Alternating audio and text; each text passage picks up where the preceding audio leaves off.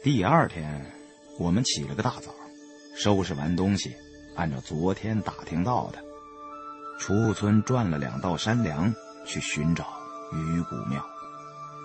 两道山梁说起来简单，直线距离可能很短，真正走起来可着实不易。昨天到这里，天已经黑了，周围的环境看不清楚。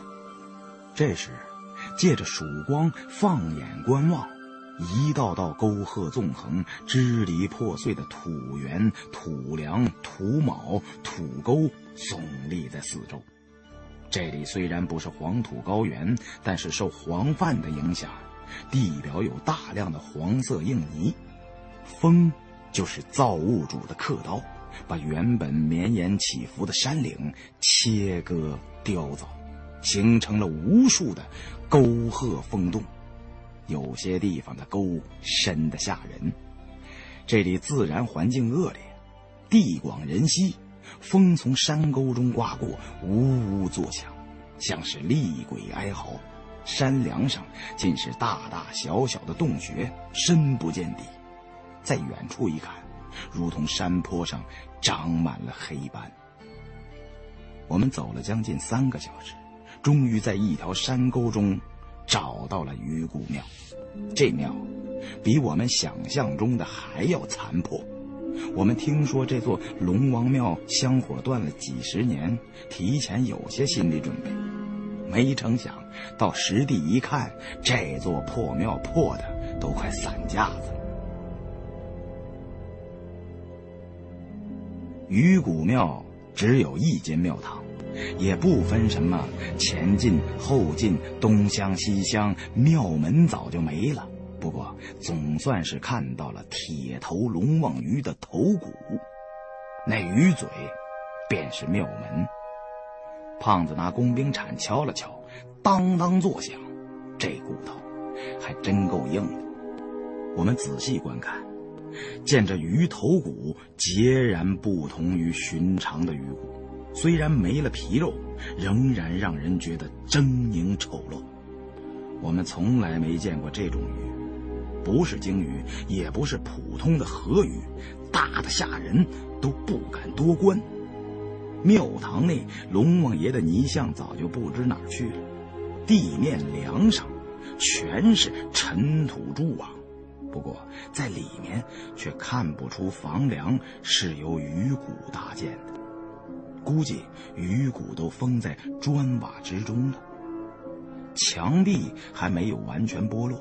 勉强能够辨认出上面有“风调雨顺”四个大字，地上有好几窝小耗子，看见进来人了，吓得嗖嗖乱窜。我们没敢在鱼骨庙的庙堂中多待，这破庙可能随时会塌，来阵大风，说不定就把房顶掀没了。在庙门前，大金牙说：“这种鱼骨建的龙王庙。”在沿海地区有几座，在内地确实不常见。民国时期，天津静海有这么一座，也是大鱼死在岸上，有善人出钱用鱼骨盖了龙王庙，香火极盛。后来那座庙在七十年代初被毁了，就再就没见过了。我看了看鱼骨庙在这山沟中的地形，笑道：“这鱼骨庙的位置，要是风水位，我回去就把我那本十六字阴阳风水秘术扯了烧火。”胖子问道：“这地方不挺好的吗？啊，风刮的呼呼的，风水的风是有了，嗯。”就他妈缺点水，再有条小河，差不多就是风水宝地了。我跟他说，这建寺庙的地方，比起安宅修坟来，另有一套讲究。寺庙是为了造福一方，不能随便找个地方就盖。建寺庙之地，必是兴风磊落、名山大殿。除了这座鱼骨庙。你可见过在沟里的庙吗？就连土地庙也不能修在这么深的山沟里呀。正所谓是“谷中有隐莫穿心，穿心而立不入相”。大金牙问道：“胡爷，您说的这最后一句是什么意思啊？是说山谷中修庙不好吗？”我点头答道：“是的。你看这些沟沟壑壑，似龙行蛇走，怎奈四周山岭贫瘠，无障无户，都不成事实。加之又深陷山中，阴气也重。”如果说这山岭植被茂密，还稍微好一点那叫帐中隐隐仙带飞，隐户身后主兴旺。这条破山沟子，按中国古风水学的原理，别说修庙了，埋人都不合适。所以我断定啊，这庙修的有问题，一定是摸金校尉们用来掩护盗斗的。今日一见，果然不出所料。胖子问道：“哼，要说是掩人耳目，也犯不上如此兴师动众啊！啊，我看搭间草棚也就够用了。再说这条沟里哪有人呢？顶多偶尔来个放羊的。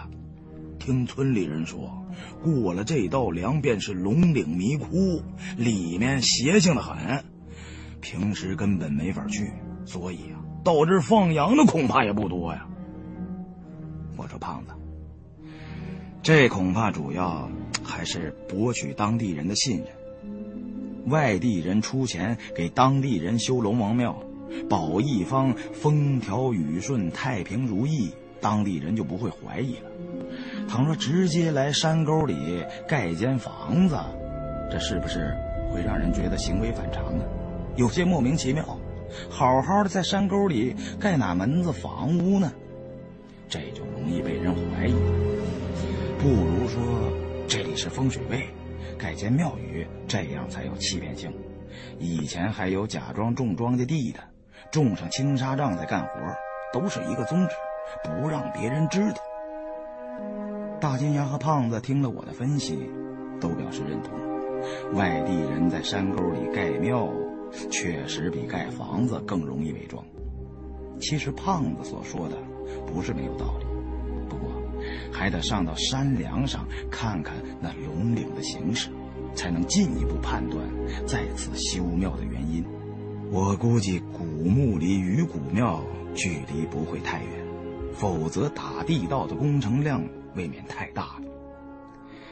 现在终于到了龙岭坡下。我最担心的两件事，第一件就是龙岭中有没有大墓。现在看来，答案应该是绝对肯定的。第二件事，这座墓如此之大，而且早就被建于古庙的那位假商人盯上了，他有没有得手呢？这还不好说。不过看他这般行为。如此经营，定是志在必得。不过，就算是这龙岭的古墓已经被盗了斗，我想我们也可以进去参观参观，看看别的高手是怎么做的活，说不定没掏空，还能留下几样。摸金校尉的行规很严，盗开一个斗，只能拿上一两件东西，多了便要坏了规矩。看这位修于古庙的高人，既然能在龙岭找到很多人都找不到的大墓，一定是个老手。越是老手高手，越看重这些规矩，有时候甚至把行规看得比命都重要。不过，这些优良传统现在恐怕没人在乎了。现在的民道，跟当年闹日本鬼子差不多，基本上到哪儿都执行三光政策。我们围着鱼骨庙转了几圈，没发现地道的位置，看来藏得极为隐蔽，不太容易找到，甚至有可能在那位摸金校尉做了活之后，就给彻底封死了。大金牙问：“能不能看出那古墓的具体位置？”我说：“沟里看不出来，得爬到山梁上，居高临下，也好看得清楚。大金牙平日吃喝嫖赌，身体不太好，经不得长途跋涉。走到鱼骨庙已经累得不轻了，要再爬上山梁，然后爬回来，确实吃不消。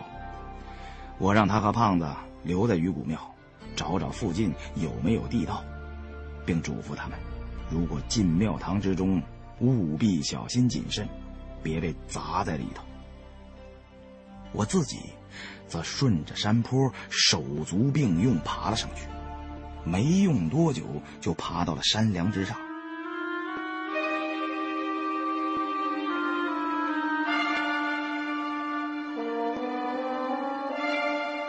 只见梁下沟壑纵横，大地像是被人捏了一把，形成了一道道皱褶，高低错落，地形非常复杂。陕西地貌总的特点是南北高，中间低；西北高，东南低，由西向东呈倾斜状。北部为黄土高原，南部为秦巴山地。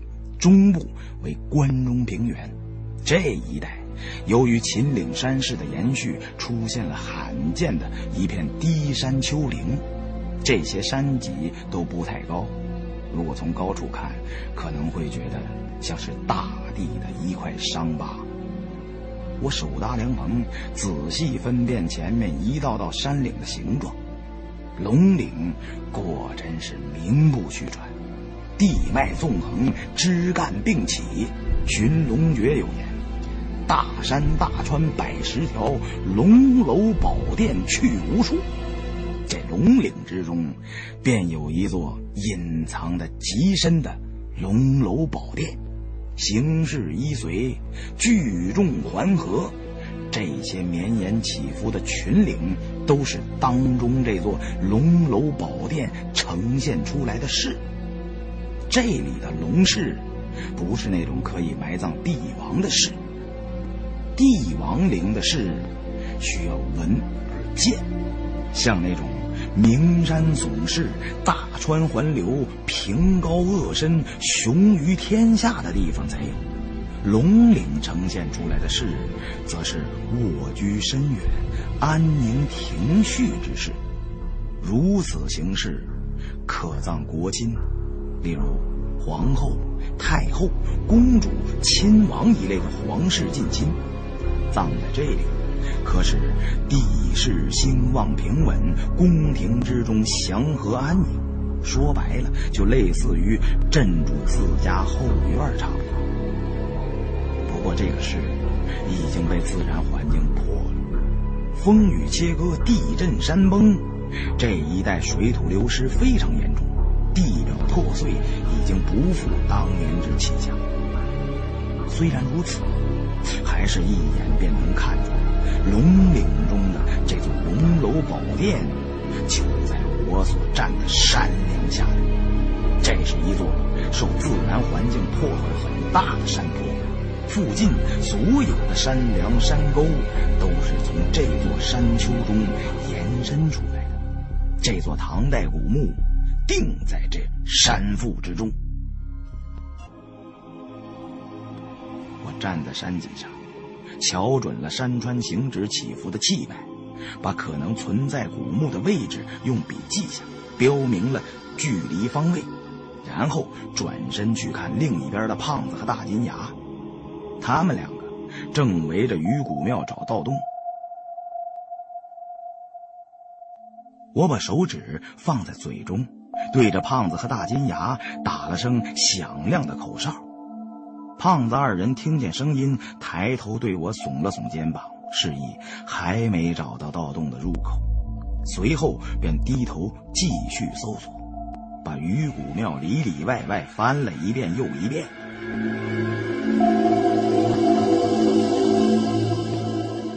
上山容易下山难，我往爬上来的地方看了看。太陡了，很难按原路下去。四处一张望，见左手不远处的山坡上受风雨侵蚀，土坡塌落了一大块。从那里下去会比较容易。于是顺着山脊向左走了一段，踩着坍塌的土疙瘩缓缓下行。这段土坡仍然很难立足，一踩就打滑。我见附近有处稍微平整的地方可以落足，便越了过去。没想到站定之后，刚走出没两步，脚下突然一陷，下半身瞬间落了下去。暗道不妙，这是踩到土壳子上。听附近村里的人说，这盘蛇坡尽是些线人动物。我本以为这边缘地带还算安全，想不到大意了，这时候我的腰部已经整个陷入了土洞之中了。我心中明白，这时候千万不能挣扎。这里的地质结构与沙漠的流沙大同小异，所不同的就是沙子少，细土多。越是挣扎用力，越是陷落得快。遇上这种情况。只能等待救援。如果独自一人，就只好等死。我尽量保持不让自己的身体有所动作，连口大气也不敢喘，唯恐稍有动作就再陷进去一截。倘若一过胸口，那麻烦就大了。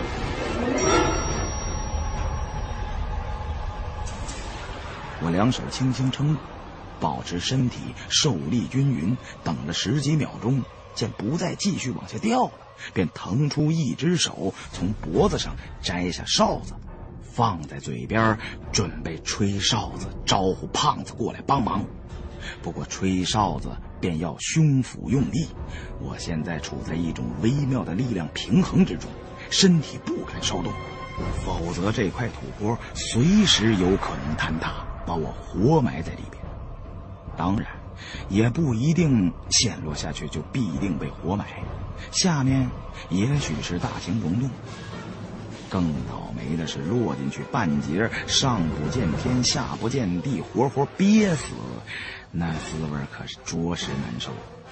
这个想法在我脑中一转，我还是决定吹哨子，否则等胖子他们俩想起我来，他娘的黄瓜菜都凉了。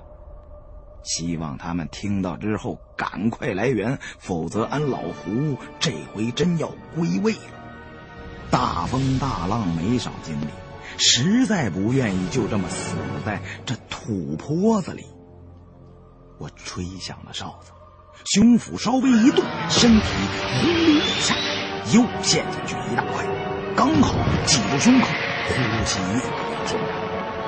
要是活埋一个人，一般不用埋头顶，吐过胸口就憋死了。我现在就是这种情形，两只手伸在外面，明明憋得难受，却不敢挣扎。这一刻是考验一个人忍耐力的时候。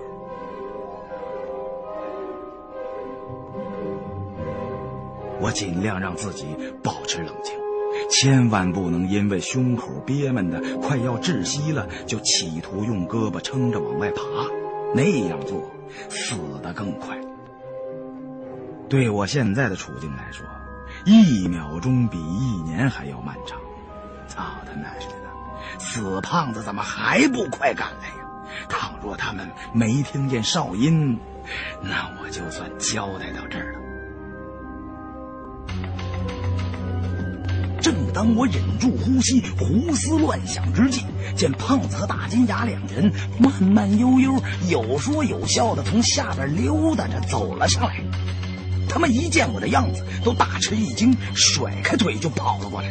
胖子边跑边解身上携带的绳索，他还背着竹筐，里面的两只大白鹅被胖子突然的加速吓得大声的叫。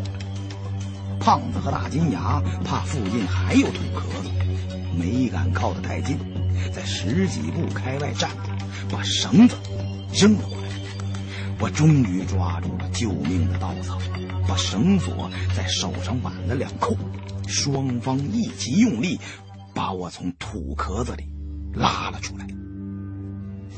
上来的时候，我的双腿把整个一块土壳彻底踩塌。山坡上露出一个大洞，碎土不断落了进去。我大口，喘着粗气，把水壶拧开灌了几口，把剩余的水全倒在头上，用手在脸上抹了一把，回头看了看身后塌陷的土洞。我自己也说不清楚，这是第几次又从鬼门关转了回来，实在是后怕，敢多想。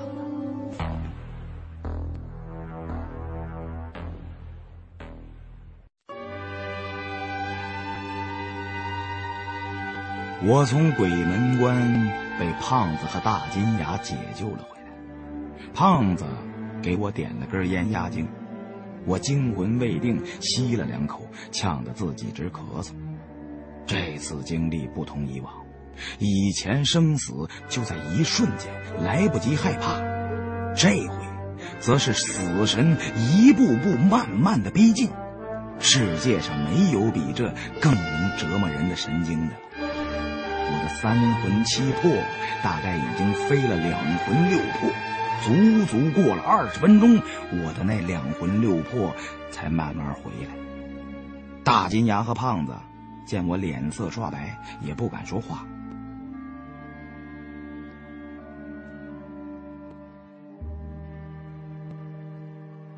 过了半晌，看我眼神不再发直了，便问我怎么样。我让胖子把白酒拿来，喝了几口酒，这才算彻底恢复。我们三人去看刚才我踩他的土洞，大金牙问道：“这会不会是个盗洞呢？”我跟他说：“金爷，这不会，盗洞边缘没这么散，这就是山内溶洞侵蚀的结果。”山体外面只剩下一个空壳了，有的地方薄，有的地方厚。看来这龙岭下的溶洞规模着实不小啊！我把刚才在山脊上所见的情况对他们说了，那边的山中肯定有座大墓，和鱼骨庙的直线距离约有一公里。如果鱼骨庙有个盗洞通往那座古墓，这个距离和方位完全符合情理。打一公里的盗洞对一个高手来讲不是难事只是多费些时日而已。胖子问道：“这人吃饱了撑的，既然能看出古墓的具体位置，怎么还跑这么老远打洞啊？”啊！我对胖子说。盖鱼骨庙的这位前辈，相形夺地，远胜于你啊！他自然是有他的道理。我推测，他是想从下面进入地宫。哦，我说胡爷，从下面进去。莫不是因为这座墓四周修的太过坚固结实，无从下手，只好从底下上去？我听说，这招叫顶功，应该是这样。唐代都是在山中建陵，而且大唐盛世，国力殷实，冠绝天下，陵墓一定修得极为坚固。地宫都是用大石堆砌，铸铁长条加固，很难破木墙而入。不过古墓修的再如何铜墙铁壁，也不是无缝的鸡蛋。任何陵墓都有一个虚位，从风水学的角度上说，这就是为了藏风聚气。如果墓中没有这个虚位，风水再好的宝穴也没有半点用处。哦，就是留个后门啊？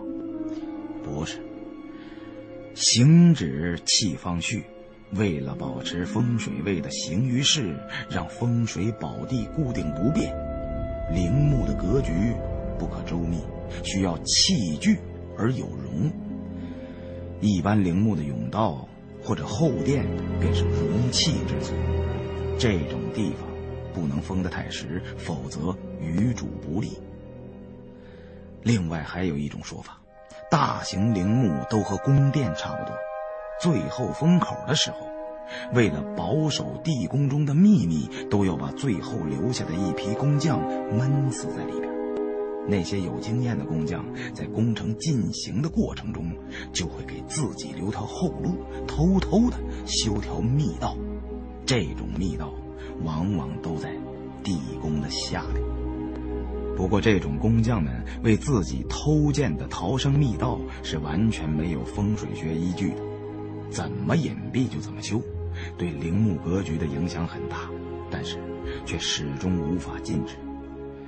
所以，遇到这种四壁坚固异常的大墓，摸金校尉们查明情况之后，便会选择从下边动手。我们三人稍稍商量了一下。都觉得值得花力气进龙岭大墓中走上一趟，因为这座墓所在的位置非常特殊，山体形式已不复当年的旧貌，能发现这里有墓的，一定是摸金校尉中的高手，他定会秉承行规，两步一取。这么大的墓，别说他拿走一两件宝贝。就算摸走了百十件，剩下的我们便摸上两样，也收益匪浅。我们决定还是从鱼骨庙的盗洞下手，这样做比较省事。首先，鱼骨庙盗洞距今不过几十年，不会有太大的变化。中间就算有坍塌的地方，我们挖一条短道绕过去就行了。其次，龙岭上有陷人的土壳子，在岭中行走有一定的危险性。我刚刚就险些憋死在里面，这样也避免危险。当下计议已定，便回鱼骨庙。胖子和大金牙已经找了半日，一直没发现有什么盗洞。这座庙修的不靠山不靠水，也谈不上什么格局。从外观上极难判断出盗洞的位置，但这个盗洞对我们来讲太重要了。我做出的一切推论，其前提都是鱼骨庙是摸金校尉所住。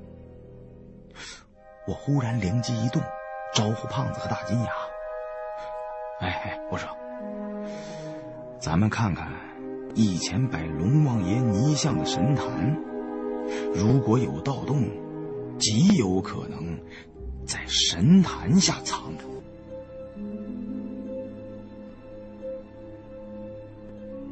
鱼骨庙的房顶在风中微微的摇摆，发出嘎吱嘎吱的声音，听得人心里发慌。不过我们观察了这么长时间，发现这座庙虽然破败不堪，却十分坚固。可能和他的梁架是整条鱼骨有关。庙中的龙王泥像只剩下不到五分之一了，上面的部分早不知道哪里去了。神坛的底座是个珊瑚盘的造型，也是用泥做的，上面的颜色已经褪没了，显得很难看。据我估计，如果庙中有盗洞，很有可能便在这泥潭之下。胖子问我有没有什么依据，我没告诉他，我的灵感来自于当时流行的武侠小说。我把身上的东西都放在地上，挽起袖子，和胖子用力搬动神坛。神坛上的泥块被我们俩掰下来不少，但是整体的神坛和小半截泥像纹丝不动。我心想，这么蛮干不管用，那会不会是有什么机关呢？胖子却不管什么机关，暴脾气上来了，抡起工兵铲去砸了神坛。神坛虽然是泥做的，但是非常坚硬。胖子又切又砍，累出了一身汗，才砸掉了一半，露出下面白生生的石头茬子。这说明神坛下没有通道，我们白忙活了半天，心中都不免有些气馁。大金牙一直在旁帮忙，胖子砸神坛的时候，他远远站开，以防被飞溅的泥石击中。他突然说道：“胡爷，胖爷，你们瞧瞧这神坛后面是不是有暗道啊？也许是修在了侧面，不是咱们想象中直上直下的地道吧？”经大金牙一提醒。我俯下身来看那神坛的后面，神坛有半人多高，是长方形，位于庙堂深处，后边的空隙狭小，只容一人经过。我先前在后面看过，以为是和神坛连成一体的泥胎。另外，我先入为主了，一直认为地道入口应该是在地面上，所以始终没想到这一点。这回仔细观察，用手敲了敲神坛的背后，想不到一敲之下发出空空的声音，而且凭手感得知，外面的一层泥后面是一层厚厚的木板。我抬脚一敲，咔咔几声，木板一掀开，神坛背面露出了一个地洞。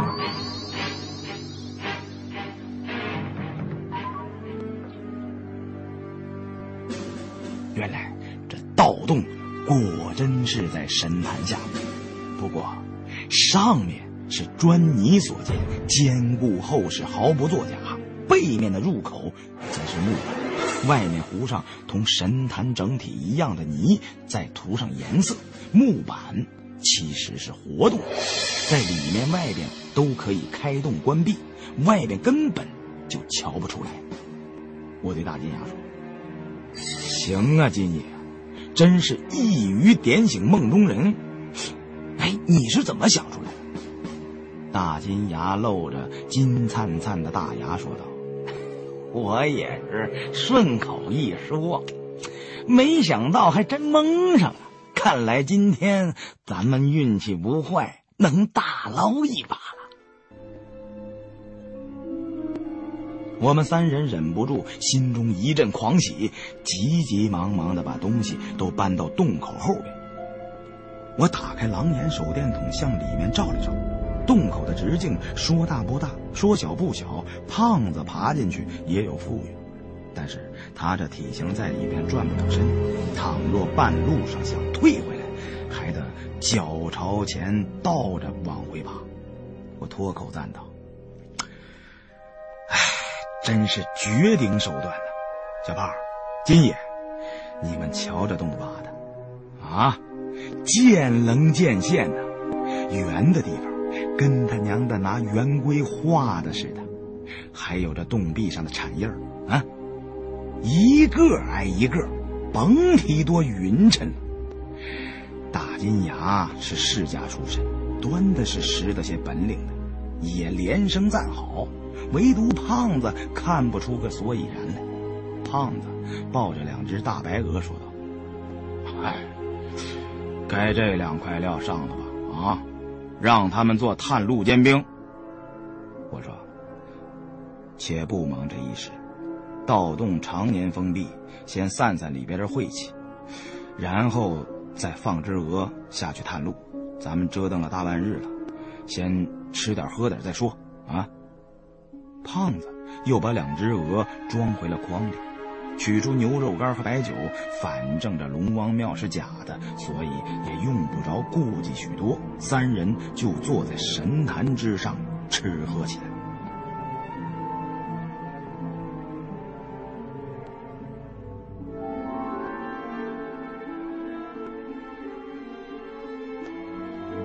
我们边吃边商量进盗洞的事。大金牙一直有个疑惑：这山体中既然是空的，为什么还要大费周折在鱼骨庙挖地道？找个山洞挖进去岂不是好？我说，不然。这里虽然有溶洞地貌，而且分布很广，规模不小，但是从咱们打探到的情报来分析，可以做出这样的判断。当地人管这里叫做龙岭也好，盘蛇坡也好，地名并不重要，只不过都是形容这里地形复杂。最重要的一点，知道的人几乎都说这山里边的溶洞是迷宫，龙岭迷窟之名就是从这儿来的。所以我认为这片溶洞并不是一个整体的大洞，而是支离破碎，有大有小。有些地方的山体是实的，有些又是空的。有些洞深浅长短不一，而且又互相连接，错综复杂，所以掉进去的人就不容易走出来。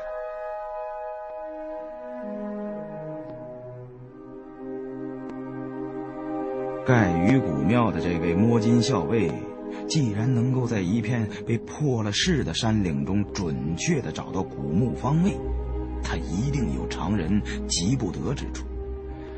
相形夺势的本领极为了得。这个盗洞是斜着下去的，盗墓盗斗也讲究个望闻问切。望是指的通过打望，用双眼去观望风水，寻找古墓的具体位置，这是最难的。闻是闻土变质，掌握古墓的地质结构、土质信息。问是套近乎。骗取信任，通过与当地的老人闲谈得知古墓的情报。最后，这个窃，在打盗洞的手法里有专门的技术，叫窃，就是只提前精确计算好方位、角度和地形等因素，然后从远处打个盗洞，这洞就笔直通到墓主的棺椁停放之处。咱们眼前这个盗洞，角度稍微倾斜向下，恐怕就是个窃洞。只要看好了直线距离，就算盗洞打了一半，打进了溶洞之中，也可以按照预先计算好的方向穿过溶洞，继续奔向地宫挖掘，不至于被陷在龙岭迷窟中迷了方向。我对挖这个盗洞的高手十分钦佩，这个洞。应该就是附近通到古墓地宫中最佳的黄金路线，可惜没赶在同一年代里，不然能和这位前辈交流交流心得就好了。我对胖子和大金牙又说：“这盗洞很有可能穿过龙岭周边的溶洞，溶洞四通八达，里面还会有水，那样的话。”咱们就不用担心呼吸的问题了。如果是个石洞，那咱们进去之后，每呼吸一次，就会增加一部分二氧化碳的浓度。嗯，啊，胡爷说的对呀，这确实十分危险。没有足够的防止呼吸中毒措施，咱们不可贸然进去。既然已经找到了盗洞。不如先封起来，准备万全了之后再来动手。这古墓又不会自己长腿跑了。哎，金爷，这倒不必担心。我在前面开路，戴上简易防毒口罩，走一段就在洞中插根蜡烛。蜡烛一灭，就说明不支持燃烧的有害气体过多。那时马上退回来就是了。另外还可以。先用绳子拴住两只大鹅，赶着他们走在前面。若见这两只大鹅打蔫儿，就立刻退回来便是。再说我这几副简易防毒口罩，虽然比不上专业的防毒面具，也能应付一阵。大金牙见我说的如此稳妥，便也心动起来，非要跟我们一起进地宫看看。干这行的就是这毛病。你要不让他知道地宫在哪儿也就罢了，一旦知道了，而且又在左近，若不进去看看，如何肯善罢甘休啊？别说大金牙这等俗人，想那些大学者也曾和一些考古工作者多次联名上书总理，要求打开李治的乾陵，说是担心乾陵刚好建在地震带上，一旦地震，里面的文物。便都毁了。其实啊，是这帮学者想在有生之年看看地宫里的东西，都干了一辈子这工作，做的年头越多，这好奇心就越强。一想到陪葬品中的王羲之真迹，便心急火燎，再也按耐不住了。最后，总理给他们的批示是：十年之内不动，他们这才死心。所以我很理解大金牙的心情。做古玩行的，要是能进大墓的地宫中看一看，那回去之后便有谈资了，身份都能提升一两个档次啊！我又劝了他几句，见他执意要去，便给了他一副防毒口罩，然后由胖子当前开路，牵着两只大鹅，爬进了盗洞。我紧随在后。手中擎着一支点燃的蜡烛，大金牙跟在最后，三人缓慢的向前爬行。盗洞里面每隔一段就有木架固定，虽然不用担心坍塌，但是其中阴暗压抑。往前爬了一段，觉得眼睛被辣了一下，我急忙点了支蜡烛，没有熄灭。这说明空气质量还容许继续前进。越向前爬，越是觉得压抑。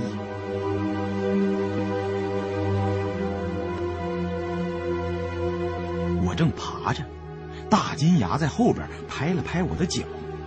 我回头看他，见大金牙满脸是汗，喘着粗气，我知道他是累了，便招呼前边的胖子停下。顺手把蜡烛插在地上，刚要问大金牙情况如何，还能不能坚持继续往前爬，却见插在地上的蜡烛忽然灭了。又赶上一回鬼吹灯，没这么邪门吧？再说我们现在还在漫长的盗洞中爬行，距离古墓的地宫尚远。我摸了摸嘴上的简易防毒口罩，应该不会是我的呼吸和动作使蜡烛熄灭的。会不会是盗洞中有气流通过？我摘下手套，在四周试了试，也没觉出有什么强烈的气流。先不管它，再点上试试。我划了根火柴。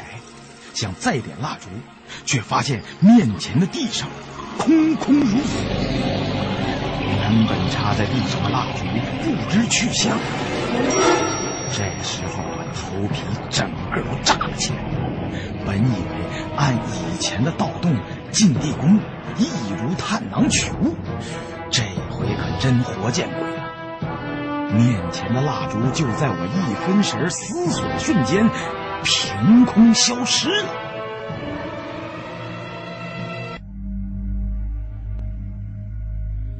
我伸手摸了摸原来插蜡烛的地方，触手坚硬，却是块平整的石板。这石板是从哪出来的？我顾不上许多，扯下防毒口罩，拍了拍胖子的腿，对他说：“快往回爬，这个盗洞不对劲儿。”大金牙正趴在后面呼哧呼哧的喘气，听了我的话，急忙蜷起身子，掉头往回爬。这回却苦了胖子了，他在盗洞中转不开身，只得倒拖着拴两只大鹅的绳子，用两只胳膊肘撑地，往后面倒着爬行。我们调转方向往回爬了没五米，前面的大金牙突然停了下来。我在后面问道：“怎么了，金爷？咬咬牙，坚持住，爬出去再休息。现在不是歇气儿的时候。”大金牙回过头来对我说：“胡爷，前面有道石门，把路都封死了，出不去啊。”他脸上已吓得毫无血色，能把话说出来就不易了。我用狼眼隔着大金牙照了照前面的去路，果然有一块平整的大石头。我经过的时候，每前进一步都仔细观察，并没有发现过什么石槽之类的机关呢。洞壁都是平整的泥土，也不知这厚重的大石板是从哪儿冒出来的，齐刷刷的挡在面前。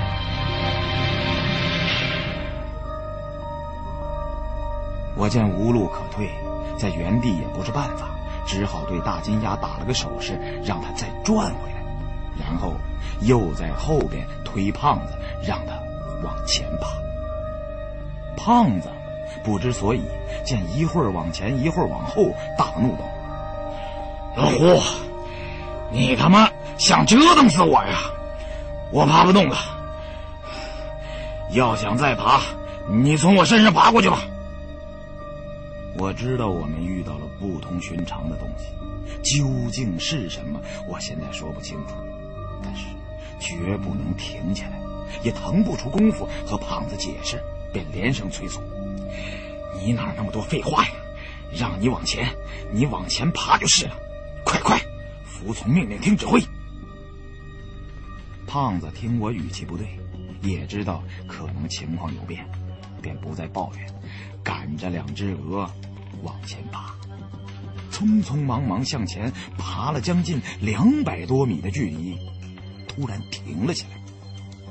我以为他也累了，想休息一下，却听胖子在前面对我说：“我靠，老胡，这前边三个洞，咱咱往哪个洞里钻呢？三个洞，历来盗洞。”都是一条，从来没听说过有岔路之说。此时我就是再多长两个脑袋，也想不明白是怎么回事。我让胖子爬进正前方的盗洞中，把岔路口的位置给我腾出来，以便让我查看这三个相连盗洞的情形。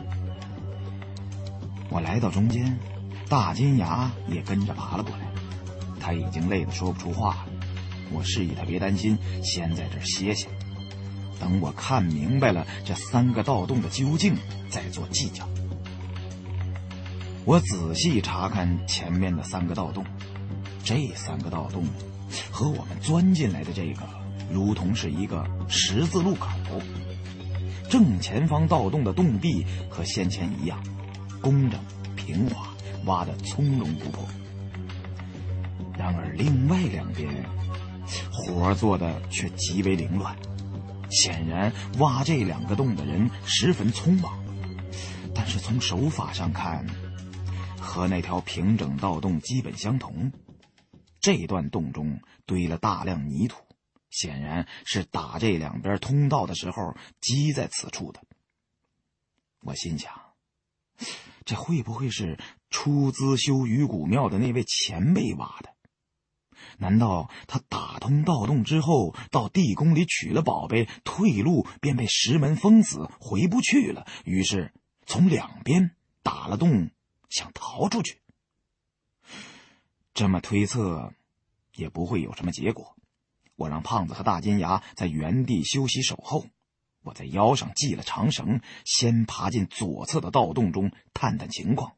万一有情况，就吹响哨子，让胖子二人把我拉回来。我刚准备钻进去，大金牙伸手拉住我，从脖子上取下一枚金护身符来，递给我说：“胡爷，带上这个吧，开过光的，万一碰上什么脏东西，那也可以防身啊。”我接过金佛来看了看。这可有年头了，是个古物。我对大金牙说：“这金佛很贵重，还是留着你们俩防身吧。盗洞邪的厉害，不过好像不是鬼闹的，也许是咱们没见过的某种机关。我到两边的洞中去侦查一下，不会有事别担心。”大金牙已不像刚才那么惊慌，咧嘴一笑，把手伸进衣领，掏出来二十多个挂件，都是佛爷、菩萨、观音之类，还有些道教的纸符，挂件则有金的，有玉的，有象牙的，有翡翠的，个个不同。大金牙对我说道：“ 我这还有一堆呢，全是开过光的，来他妈多少脏东西都不触它。”我心想，怪不得这孙子非要进地宫，一点都不怕。原来有这些宝贝做后台，对他说道：“哼，没错，怕鬼不盗斗，道斗不怕鬼。我只不过担心呐，咱们呐遇到了超越常识的东西，那样才是难办呢。不过眼下还不能确定。”带我去这边的洞中看看再说。说着，便接过了大金牙递给我的金佛，挂在了项上。暗里想到，这段时间我接触古物不少，眼力也非比以前了。我看这只开光金佛不像假的，他娘的，先不还他了。上回他送给我和胖子的两枚摸金符都是西贝货，说不定。我先前几次摸金都不顺利，是因为带了假符，惹得祖师爷不爽。那种假货无胜于有，不带可能都比带假的好。等大金牙给我们淘回来真的摸金符再还他，这个就算是押金了。这段洞中已经能明显感觉到有风，气流很强。看来和哪里通着，那便不用担心空气质量的问题了。我交代胖子，还是按照以前几次的联络暗号。胖子和大金牙留在原地休息，我向左侧探路，中间连着绳子，不至于迷路。如果哪一方遇到情况，可以拉扯绳索，也可以通过吹哨子来传递信息。都交代妥当。我戴上防毒口罩，用狼眼照明，俯身钻进了左边的洞穴。这个洞明显挖得极为仓促，窄小难行，仅仅能容一人爬行。要是心理素质稍微差一点，在这里很容易会因为太过低矮压抑，犹如被活埋在地下一般，导致精神崩溃。我担心洞穴深处空气不畅。也不敢多做停留，毕竟防毒口罩只能保护口鼻不吸入有害气体，而眼睛、耳朵却无遮拦。如果有阴雾、瘴气之类的有毒气体，都是走五官通七窍的，眼睛暴露在外也会中毒。窄小的地洞使我完全丧失了方位感和距离感。凭直觉，没爬出多远的距离，便在前面又遇到了一堵厚重的石板。这块石板之后无法估算，和周围的泥土似乎长成了一体，不像是后来埋进去的。其大小也无从确认，整个出路完全被封堵住。盗洞的尽头忽然扩大。显然，先前那人想从下边或者四周绝路出去，四周都挖了很深，但是那巨大的石板好像大的没有边际，想找到尽头挖条通道出去是不可能的事。我被困住也不是一次两次了，这事儿虽怪，却并没有心灰，当下按原路爬了回来。胖子和大金牙见我爬了回来，便问怎样，通着哪里？我把通道尽头的事大概说了一遍，三人都是纳闷，难以明白，难道这巨大的石板是天然生在这土里的不成？却又生得如此工整，以人工修凿这重达几千斤的石板，也是极难呢。最他妈奇怪的。是我们钻进盗洞的时候，怎么没发现这道石板呢？回去的时候才凭空冒出来。传说古墓中机关众多，也不会这么厉害吧？不，不能说厉害，只能说奇怪。现在我们面前还有两个洞，一个是向下的盗洞，另一个和我刚才进去的窄洞差不多。我估计里面的情形和刚进去的窄洞差不多，也是石板挡道，绕无可绕。不过，我这个人不到黄河不死心。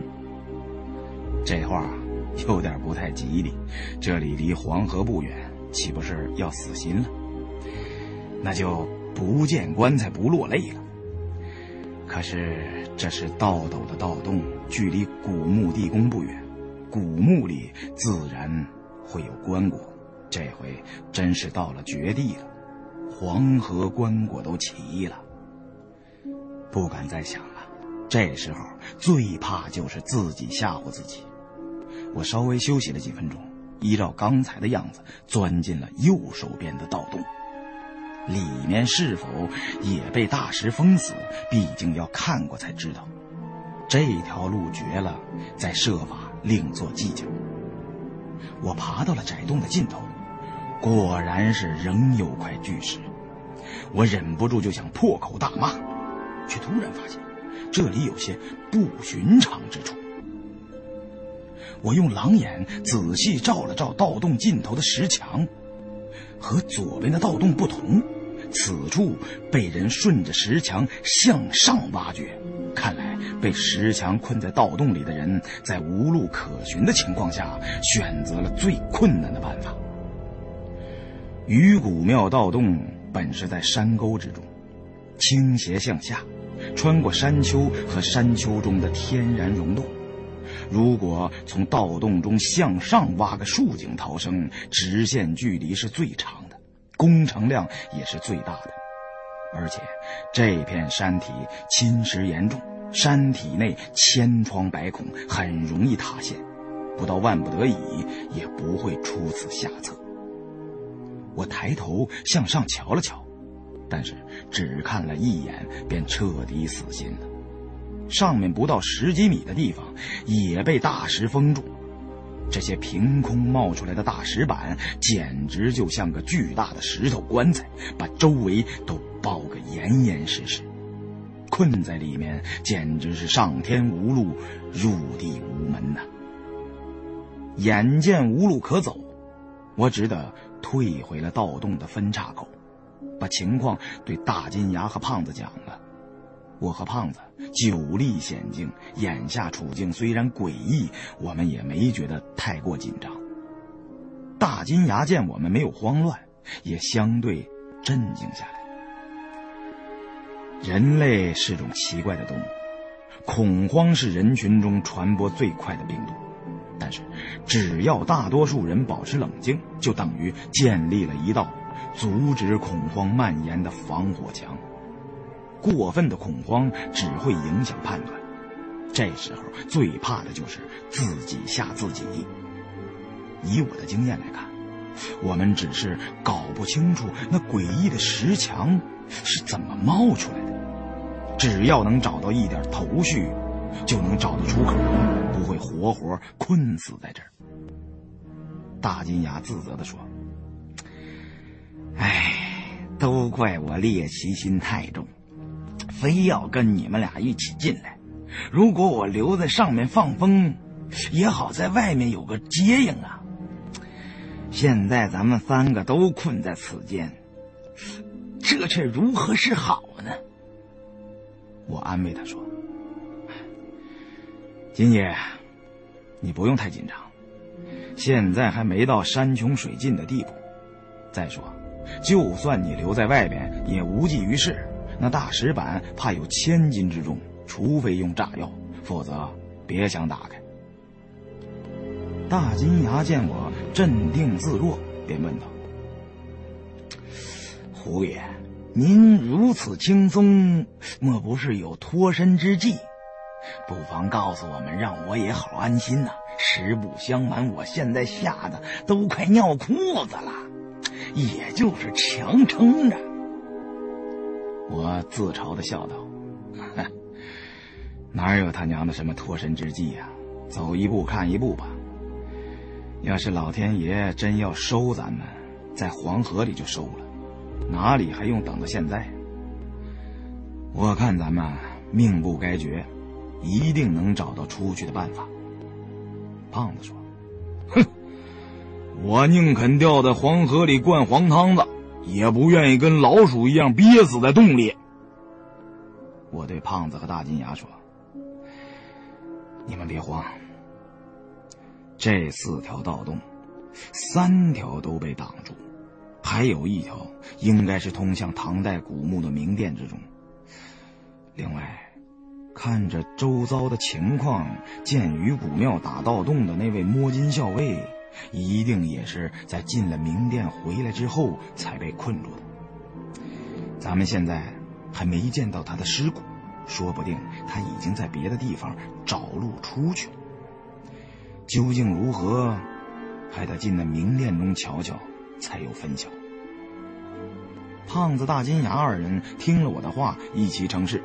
这条盗洞还有很长一段距离才到明殿，事不宜迟，进了古墓的明殿之中看个究竟再说吧。当下，便仍然是胖子牵着两只鹅大头，我和大金牙在后钻进了前面的盗洞。我边在洞中爬行，边在心中暗骂：“他娘的，我们今天倒霉就倒霉在这个盗洞上了。本来以为是几十年前的摸金高手趟出来的道，肯定是万无一失的。”哪儿想到这样一条盗洞中却有这许多鬼名的。这次要是还能出去，一定要长个记性，再也不能如此莽撞了。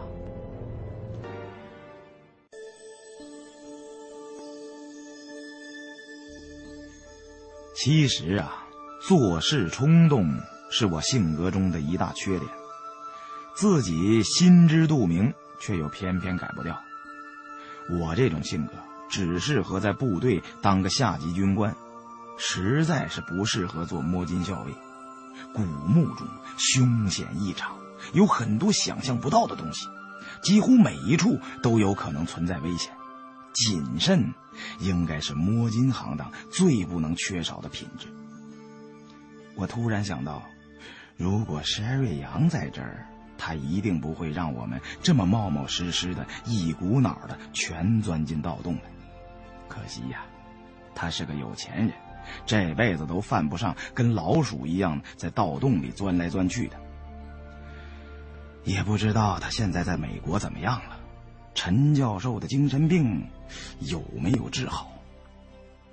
正当我胡思乱想之时，胖子在前叫道：“老胡，这里。”要穿过溶洞了，我耳中听到滴水声，急忙爬到前面，见胖子已经钻出了盗洞，我也跟着钻了出去，用狼眼一扫，见落脚处是一大堆的碎土，可能是前人挖两侧盗洞的时候打出来的土。这时候，大金牙也跟着钻了出来，我们四周查看，发现这里处在山体的一个窄洞内。并不是什么溶洞，水滴声顺着洞穴从远处传来，看来那边才是传说中的龙岭迷窟。盗洞穿过这处窄洞，在对面以和先前完全相同的角度延伸着。大金牙指着水滴声的方向说：“哎，你们听，那边是不是有很大的溶洞啊？”为什么那个建于古庙的人不想办法从溶洞中找路，却费这么大力气挖洞呢？我对大金牙说道：“这附近的人都管那些溶洞叫迷宫，在里边连方向都搞不清楚，如何能够轻易找到出路啊？不过咱们既然没有看到那位前辈的遗体，说不定他就是见从盗洞中脱困无望。”便走进了迷窟之中。如果是那样，能不能出去便不好说了。嗨，管他那么多做什么？这盗洞啊，不是还没有钻到头吗？我看咱们还是先进明殿中一探，如果实在没路，再考虑从这边走。我说胖子，你是醉翁之意不在酒啊，从来没看你这么积极主动过。你肯定是想去明殿中摸宝贝，不过你怎么就想不明白呢？咱们要是出不去，要那些宝贝有什么用啊？哎，我这是用战略的眼光看待问题。你想啊，能不能出去，咱们现在都不知道。但是古墓名殿中有名气呀，这是明摆着的事儿。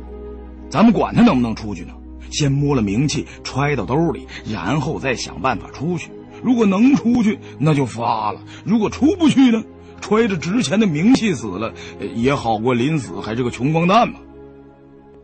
我摆了摆手，打断胖子的话：“行了，别说了，我一句话招出你这么一大堆话来，省点力气，想办法脱困，行不行啊？啊，咱们就按你说的，先进明殿。”胖子把两只大白鹅赶进洞中，就想钻进去。我急忙把他拉住，让他和大金牙都戴上防毒口罩，随时注意两只鹅的动静。前边一段盗洞和山中的漏口地带相连，远处又似乎有溶洞，所以空气质量不成问题。但是这最后一段盗洞是和古墓的明殿相通。我估计，最后还有段向上的路，从明殿的下边上去。古墓中如果只有这么一个出口，那么空气质量的时间会远远超过换气的时间，必须做好防范措施。我们戴上防毒口罩，把毛巾用水壶中的水浸湿了，围在脖子上。大金牙也给了胖子一个观音大士的玉件我则给了大金牙一把散兵刀防身，三人稍作准备，便先后钻进了第二段盗洞。这段盗洞极短，向前爬了五十多米，便转而向上，又十余米，果然穿过一片青砖。唐木的青砖有三四只手掌的厚薄，都是铺底的木砖。用铲子、铁钎都可以起开。这种木砖只铺在明殿的底下，其余的地面和四壁都是用铁条固定的大石，缝隙处灌以铁浆封死，一律都是密不透风。只有明殿正中的这么一小片地方是稍微薄弱的虚位。后来，自元代开始，这种留下虚位藏风的形式已经大为改观，就是因为这种地方容易突破。但是留虚位的传统至清代仍然保留，只是改的极小，大小只有几寸，进不去人。不过总体上来说，唐墓的坚固程度和豪华程度，在中国历史上还是数得着的。墓道以下都有数道巨型石门，身处山中，四周又筑以厚重的石壁，那不是固若金汤所能形容的。唐墓的虚位之上，都有一道或数道机关，这种机括就藏于明殿的木砖之中。一旦破了虚位的木砖，就会触发机关。按唐墓的布置，有流沙、倭弩、石桩之类，还有可能落下翻板，把明殿彻底封死。宁肯破了藏风聚气的虚位，也不肯把陪葬的名气便宜了盗墓贼。在我们之前，这道机关已经被先进来的摸金校尉破掉了，所以我们就省了不少事儿，不用再为那些机关多费手脚了。胖子把两只大白鹅放进了头顶的盗洞口，让他们在明殿中试试空气质量。我们伏在盗洞中等候。我不停的在想堵住盗洞四周的石墙，简直就是突然出现在空气之中，从没听说过这么厉害的机关。难道是鬼气墙？可是传说中的鬼气墙绝不是这个样子。这古墓中究竟有什么古怪？墓主又是谁呢？那位摸金的前辈有没有逃出去。这时，胖子把两只大白鹅拉了回来，见没什么异常，便拉了我一把。三人从盗洞中钻了出去，来到了明殿。这古墓的明殿规模着实不小，足有两百平方米。我们用狼眼照明，四下里一看，都忍不住开口问道：“明殿中怎么没有棺椁呢？”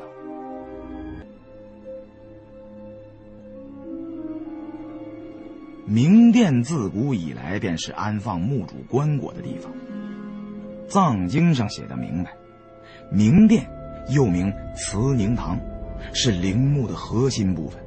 无论是合葬也好，独葬也罢，墓主都是应该身穿大殓之服，安睡于棺中，外面再盖上椁。即使墓主尸体因为某种原因不能放置于棺椁之内。那也会把墓主生前的服装冠履放在棺椁中入葬。总之，可以没有尸体，但是棺椁无论如何都在寝殿之中。而且历代摸金校尉拆了秋门盗斗，都绝不会把棺椁也给盗出去。再说，这盗洞空间有限，就算棺椁不大，也不可能从盗洞中盗出去。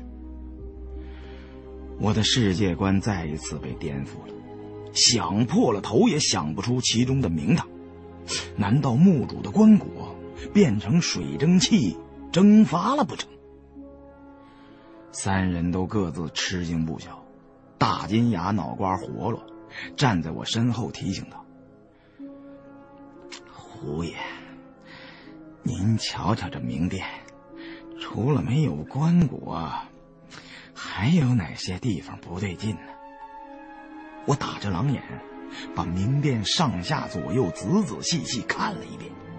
明殿不仅仅是没有棺椁，可以说什么都没有，地上空荡荡，别说陪葬品了，连块多余的石头都没有。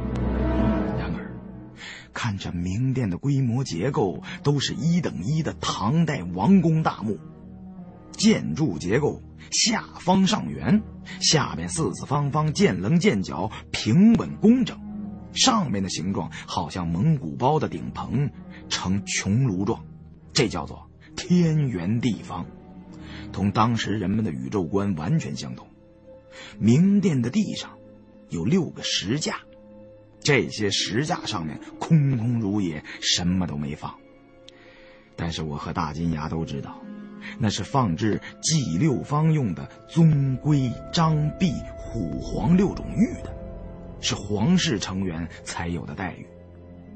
明殿四面墙壁倒不是什么都没有，只有些打底的壁画都是白描，还没有上色。画有日月星辰，主要的则是十三名宫女。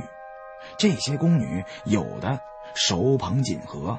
有的手托玉壶，有的端着乐器，宫女们一个一个都肥肥胖胖，展现了一派唐代宫廷生活的绘卷。所有的壁画都只打了个底儿，没有上色。我从没见过这种壁画，便询问大金牙。以大金牙浸淫古董几十年的经验，他也许会瞧出这是什么意思。大金牙也看得连连摇头，这真奇了。从这壁画上看，这古墓中绝对是用来安葬宫廷中极重要的人物，而且还是女的，说不定啊是个贵妃或者长公主之类的。但是这壁画……我见大金牙说了一半，便沉吟不语，知道他是吃不准，便问道：“壁画没完工，画个开头就停了。”大金牙见我也这么说，便点头道：“是啊，这就是没完工啊。不过这也未免太不合常规了。”不不是不合常规，简直就是不合情理呀！皇室陵墓修了一半便停工不修，甚是罕见。即使宫中发生变故，墓主成了政治活动的牺牲品，或者意图谋反什么的被赐死，也多半不会宣扬出去。死后仍然会按其待遇规格下葬。这种大墓必定是皇室成员才配得上的。皇帝们也知道家丑不可外扬。宫闱庙堂之中的内幕多半不会轻易传出去，把该弄死的弄死也就完了，然后该怎么埋还怎么埋。我见在这杵着也瞧不出什么名堂，便取出一支蜡烛，在明殿东南角上点了。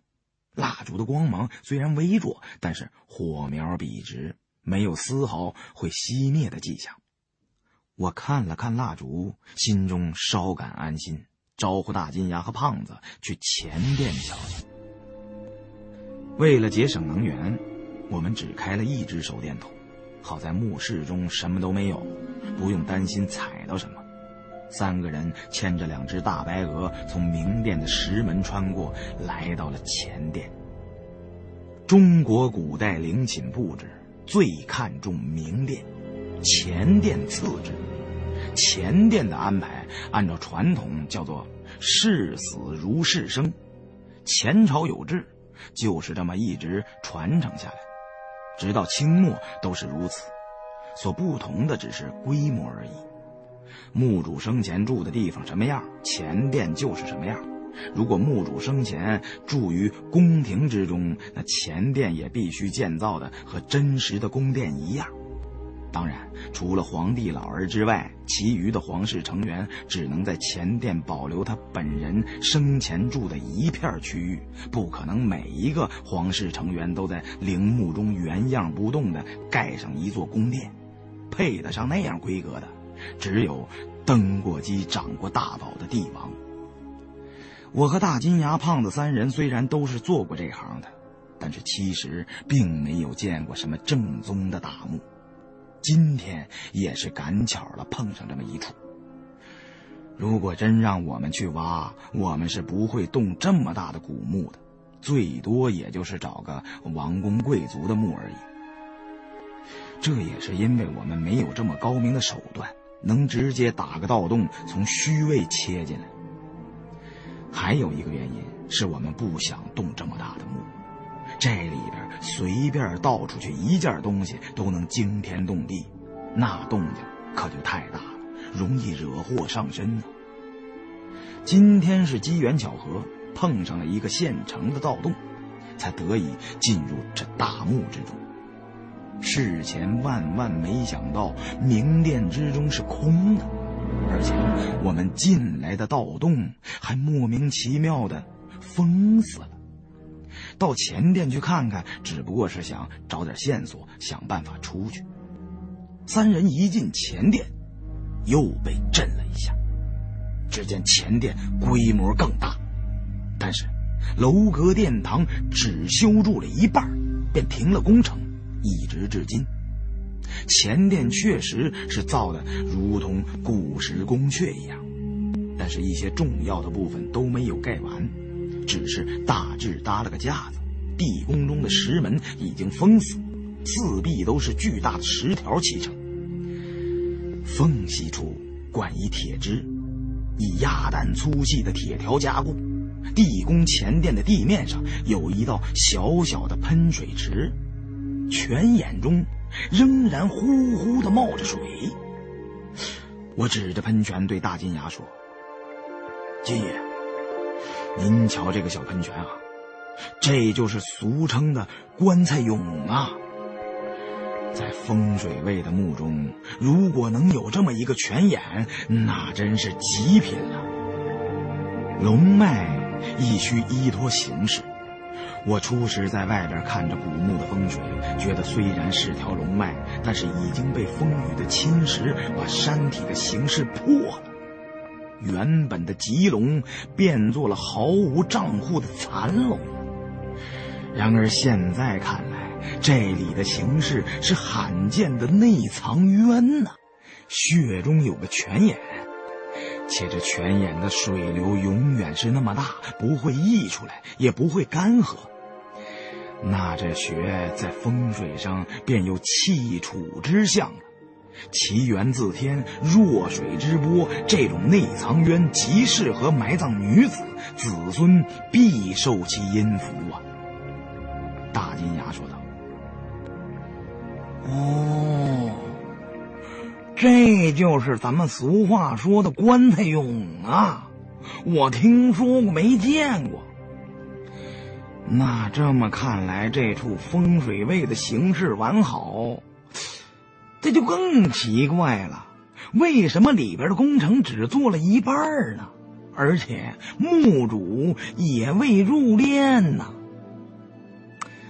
金爷，这怪事儿年年有，今天特别多呀，就连前殿之中都是这样，尚未完工，这实在是难以理解。嗨，我看呢，倒也不怪。说不定赶上当时打仗，或者呃什么开支过大，财政入不敷出，所以这么大工程的陵墓就建不下去了。我和大金牙同时摇头，我说道：“绝对不会，陵墓修了一半停工，改换地点，这余主大不吉呀！而且选穴位的人都要诛九族。”首先，这处宝穴在风水角度上来看绝对没有问题，藏而不露，很难被盗墓者发现，而且还是罕见的内藏渊，不会是因为另有家地而放弃了这座盖了一半的陵墓，也不可能是由于战乱灾祸，那样的话不会把地宫封死。这里边什么都没装。应该不是防范摸金盗斗的。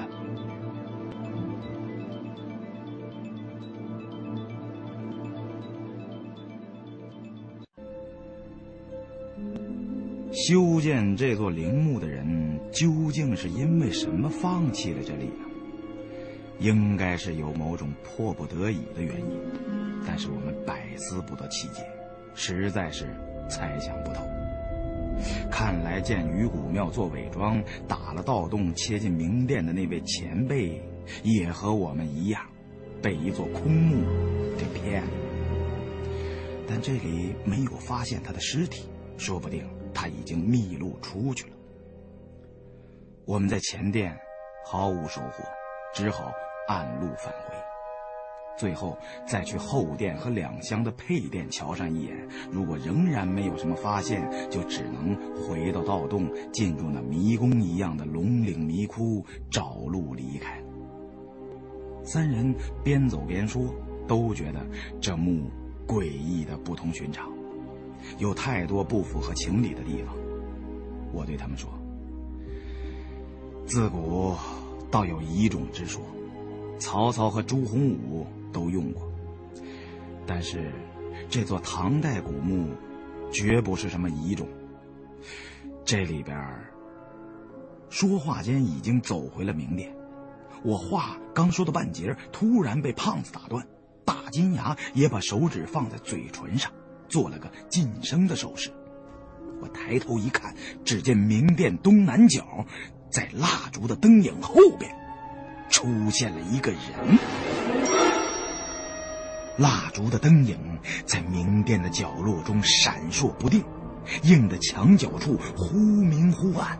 灯影的边缘出现了一张巨大而又惨白的人脸，他的身体则隐在蜡烛照明范围之外的黑暗之中。我和大金牙、胖子三个人站在连接前殿与明殿的石门处，明殿面积甚广，我的狼眼手电照不到那里。由于离得远，更显得那张脸模糊难辨，鬼气森森。我们刚进明殿之时，曾仔细彻底的看遍了明殿中的每一个角落。当时明殿之中空无一物，只有四面的墙壁上没上色的绘画，壁画中所绘都是些体态丰满的宫女，绝对没有这张巨脸。双方对峙了半晌，对方毫无动静。胖子压低声音对我说：“老胡，我看对面那家伙不是善茬，这里不宜久留，咱撤吧。”我也低声对胖子和大金牙说：“别轻举妄动，先弄清楚他是人是鬼再说。”我无法分辨对面那张脸的主人是男是女，是老是少。这明殿中没有棺椁，自然也不会有粽子。有可能对方是趁我们在前殿的时候从盗洞里钻进来的。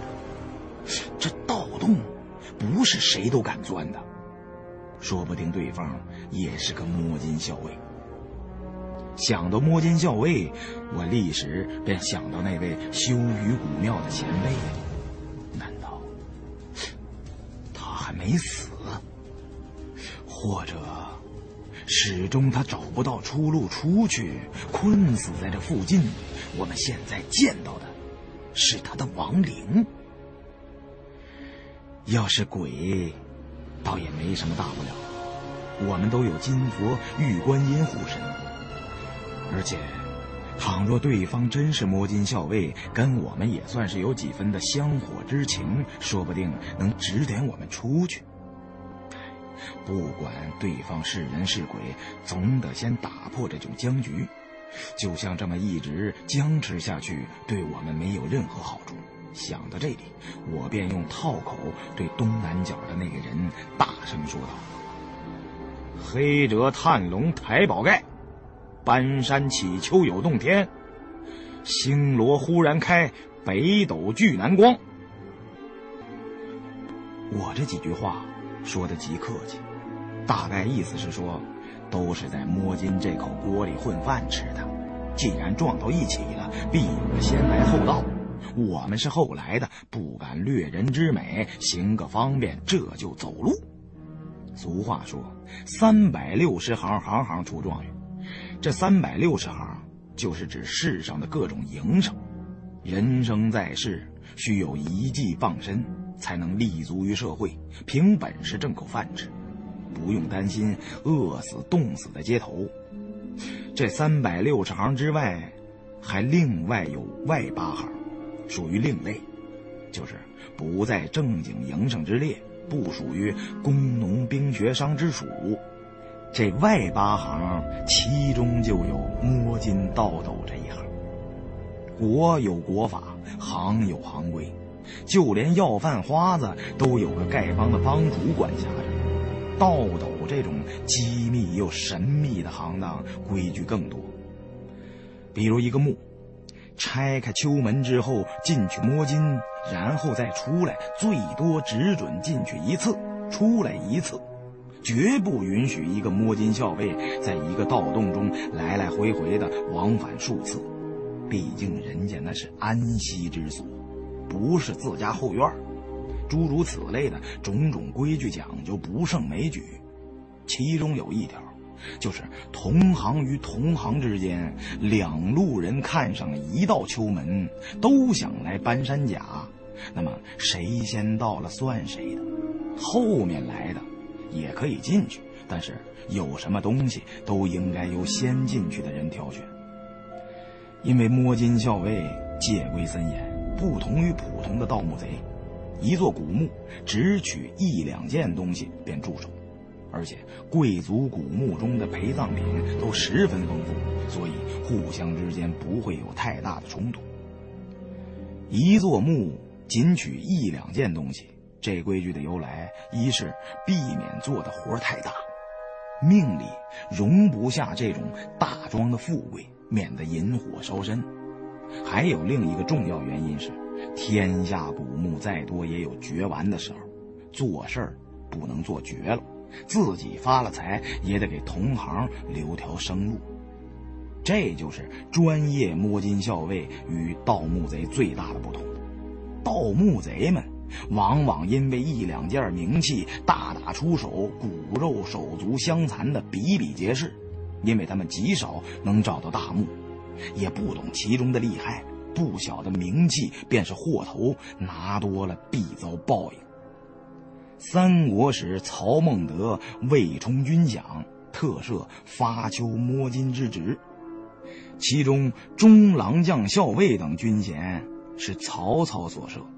然而，摸金与发丘的名号以及搬山卸岭，都是秦末汉初之时便已存在于世间的四个道斗门派。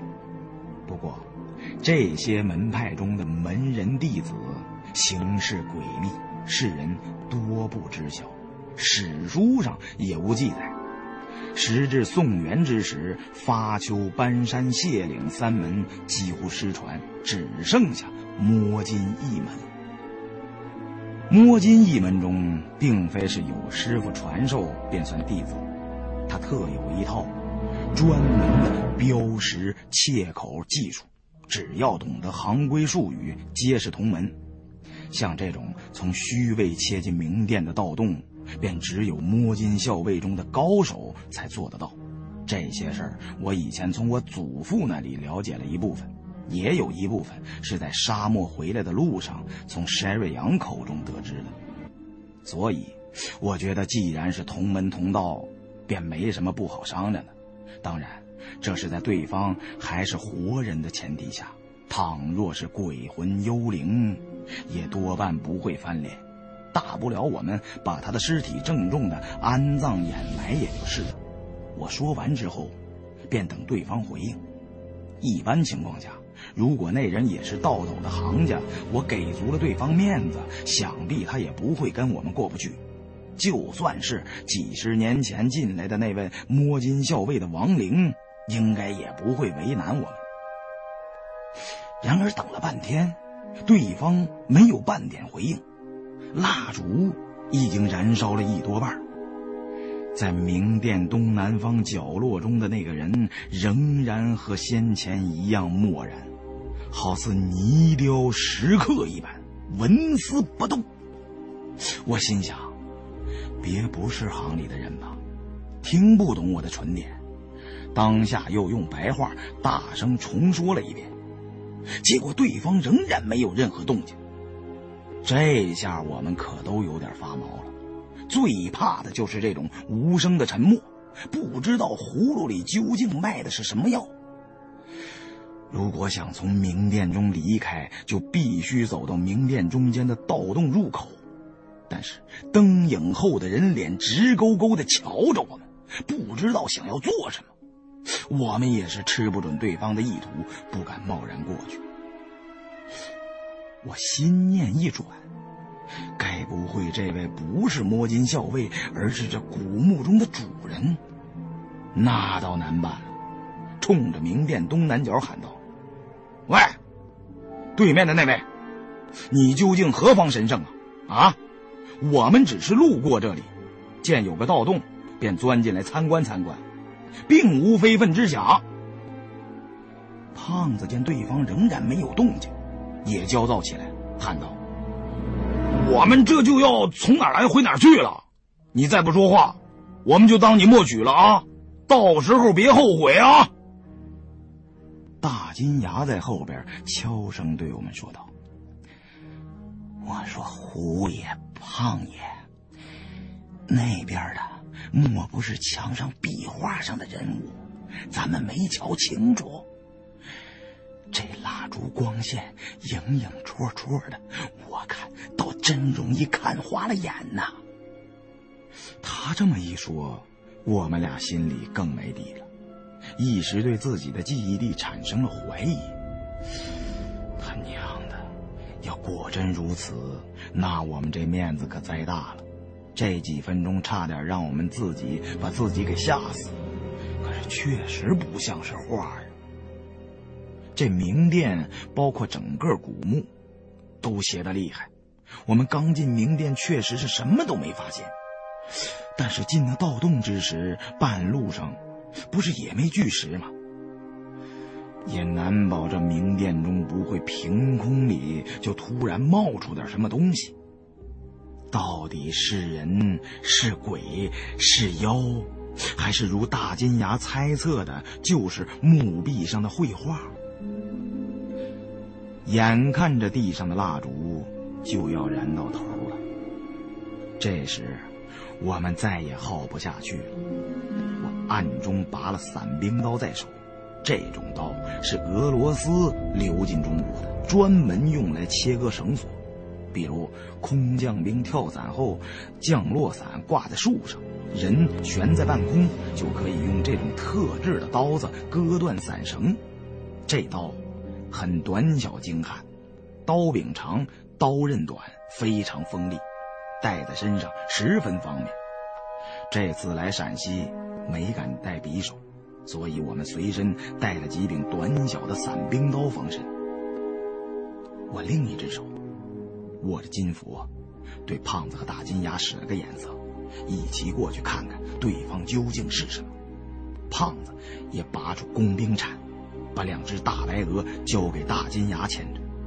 三人呈倒三角队形，我和胖子在前，大金牙牵着鹅，举着手电在后，一步步缓缓向东南角的蜡烛走去。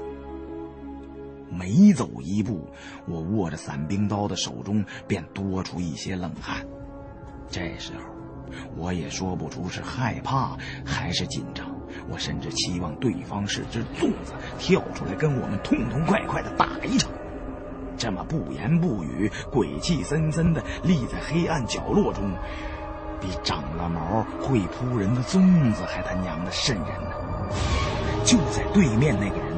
即将进入我们狼眼手电的照明范围之时，地上的蜡烛燃到了尽头，噗的冒了一缕青烟，灭。随着蜡烛的熄灭，灯影后的那张人脸立刻消失在了一片黑暗之中。蜡烛一灭，出于本能，我的身上也感到一阵寒意。不过，随即提醒自己。这是正常物理现象，蜡烛烧到头了，没什么可怕的。要是烧到头了还亮着，那才是真有鬼呢。这时候，只听身后咕咚一声，我和胖子以为后边有情况，急忙拉开架势回头看去，却见大金牙望着熄灭的蜡烛，瘫坐在地上，吓得面无人色。这都要怪平时胖子跟他吹牛的时候，添油加醋的把鬼吹灯描绘的如同噩梦一般。大金牙平素里只是个奸商，没经历过什么考验。此时，在这鬼气森森的地宫之中，猛然见到蜡烛熄灭，他如何不怕呀？只吓得抖成一团。我把手中的伞兵刀插在腰间，伸手把大金牙拉了起来，安慰道：“您怎么了，金爷？没事儿，这不是有我和胖子在吗？有我们俩人在，少不了您一根汗毛，害怕。”大金牙见前面除了蜡烛烧到尽头而熄灭之外，再没有什么异常动静，吁了口气。惭愧，惭愧呀！我，我倒不是，我我不是害怕，我我一想起，我那一家老小还全指望我一个人养活，我就有点，有点那个。我冲大金牙摆了摆手。现在不是说话的时候，在地上又重新点燃了一支蜡烛，三人向前走了几步。这回，东南角那个人已经进入了我们狼眼手电的照明范围。隔着蜡烛，始终立在明殿东南角的，根本不是什么人，倒确实是有一张脸，也是人脸。出人意料的是，石头刻成的造像，石脸是浮雕在一个巨大的石椁上，这石椁极大，我敢发誓，我们从盗洞刚钻进明殿的时候，明殿之中空空荡荡，绝对绝对没有这具大石果，它和封住盗洞的石墙一样，好像都是从空气中突然冒出来的。我和胖子以及后边的大金牙，见明殿中忽然多出一个巨型石椁，都如同蒙了一头雾水，又往前走了几步，靠近石椁查看。这石椁约有三点五米长，一点七米高，通体是用大石制成。除去石椁的底部之外，其余四周和椁盖。都浮雕着一个巨大的人脸，整个石椁都是灰色，十分凝重。这人脸似乎是在石椁上的装饰，刻的五官分明，与常人无异，只是耳朵稍大，双眼平视，面上没有任何表情。虽然只是一张石头刻的人面，却说不出的怪诞而又冷艳。初时，我们在明殿与前殿的通道口，远远的隔着蜡烛看见这张石脸，烛光恍惚，并未看出来那是张石头刻的人脸，也没见到黑暗中的这具大石椁。此刻瞧得清楚，反而觉得这石椁上的人面远比什么幽灵、僵尸之类的要可怕，因为。对那些事物，我们是有思想准备的。然而，无论如何也没想到会冒出来这么一个东西。胖子对我说：“老胡，这他妈是什么鬼东西啊？啊！我看这工艺好像有年头了，莫非成精了不成？啊！否则怎么能突然出现在地上？”要说咱们记错了壁画上的图案，倒还有可能；但是这么个大石头，咱们刚进来把这明殿瞧得多仔细呀，可愣是没看见，这不是活见鬼了吗？别乱讲。这好像是具成殿棺木的石椁，这座古墓实在是处处透着古怪，我也不知道。他是从哪儿钻出来的？我又问身边的大金牙：“金爷，您见多识广，可否瞧得出这石椁的名堂？”一直躲在我和胖子身后的大金牙说道：“胡爷，我看这石椁呀，像是商周时期的。”说着。用狼眼照到石椁的底部说：“你们瞧，这上面还有西周时期的云雷纹呢。我敢拿脑袋担保，唐代绝没有这种东西。”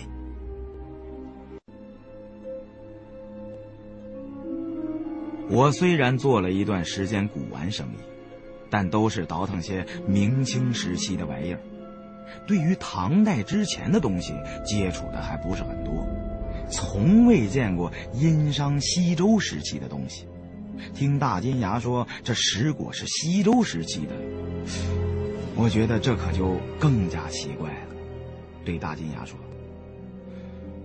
如果我没记错，咱们现在不是应该在一座唐代古墓的明殿之中吗？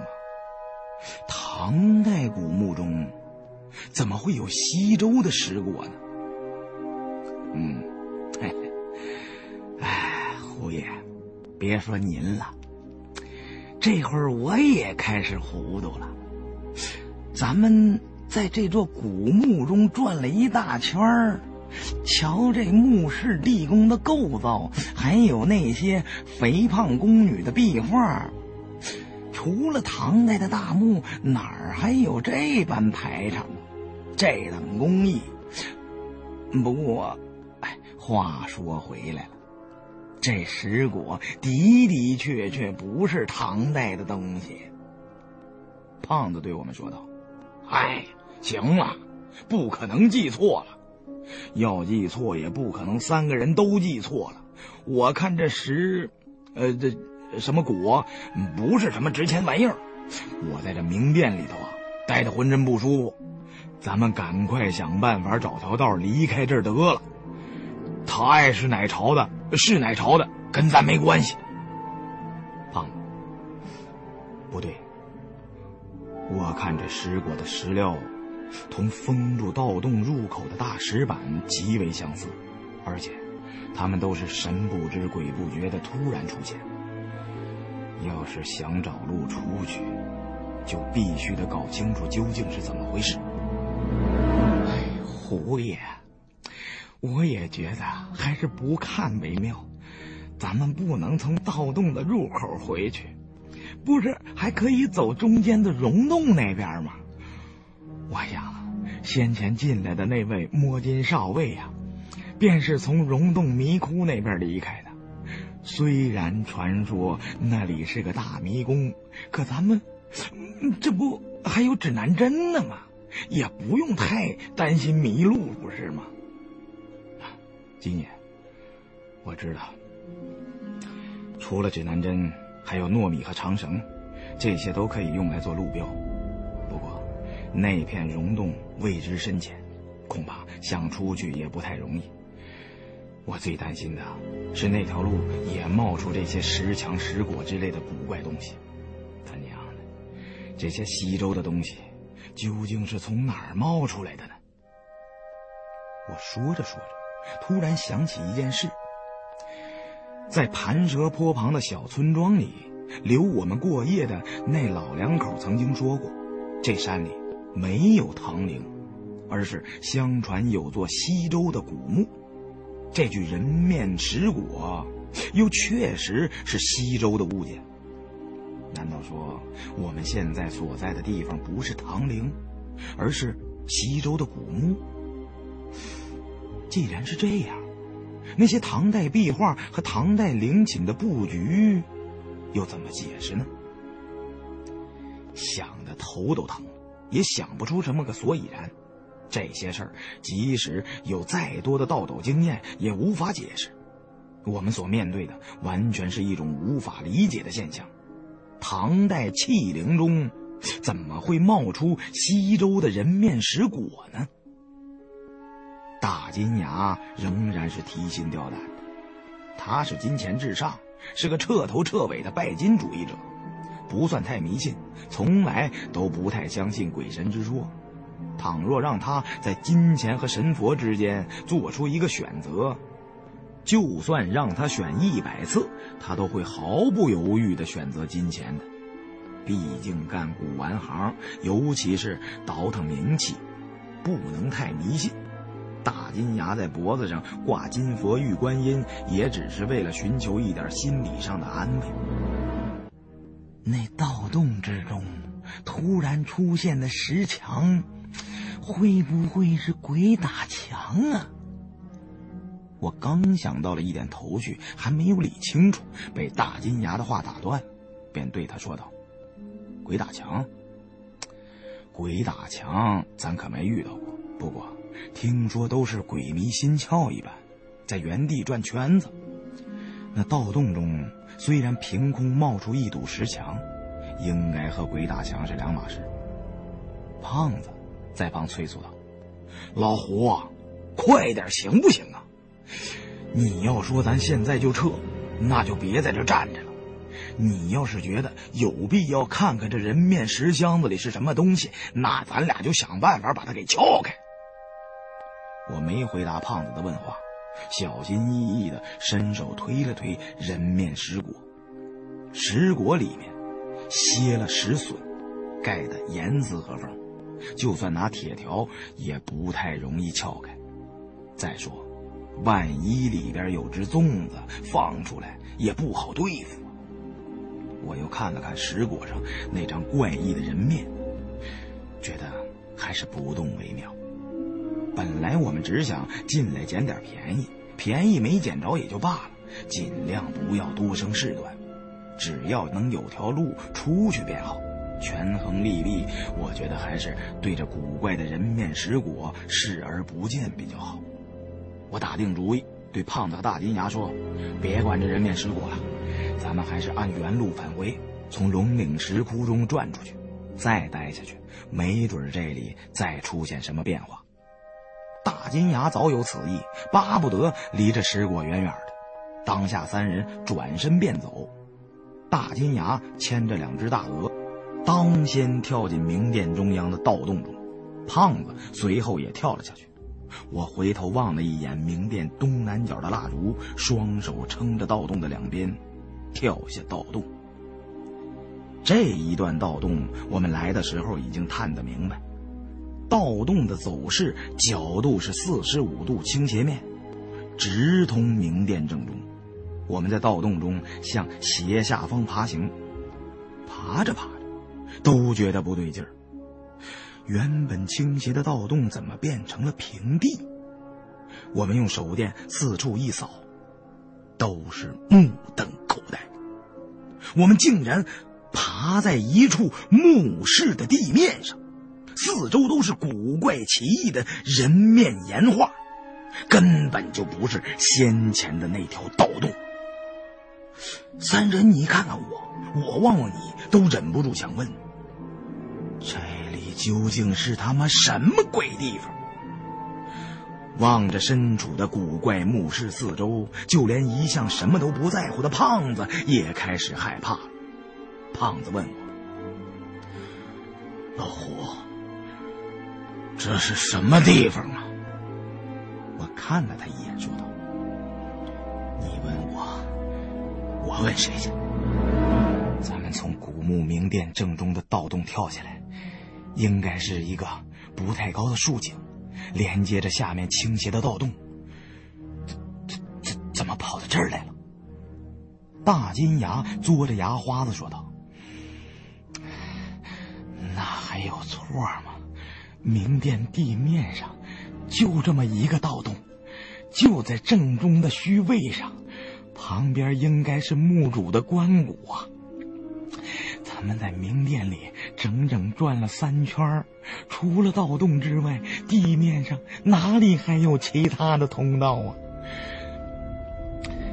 这回，这，这，这真是撞上鬼打墙了！我对他们二人摆了摆手，现在疑神疑鬼的没有用，而且这绝对不是鬼气墙那么简单。唐代古墓的明殿里出现了西周的石椁，难道我们现在所在的这墓室也是西周的？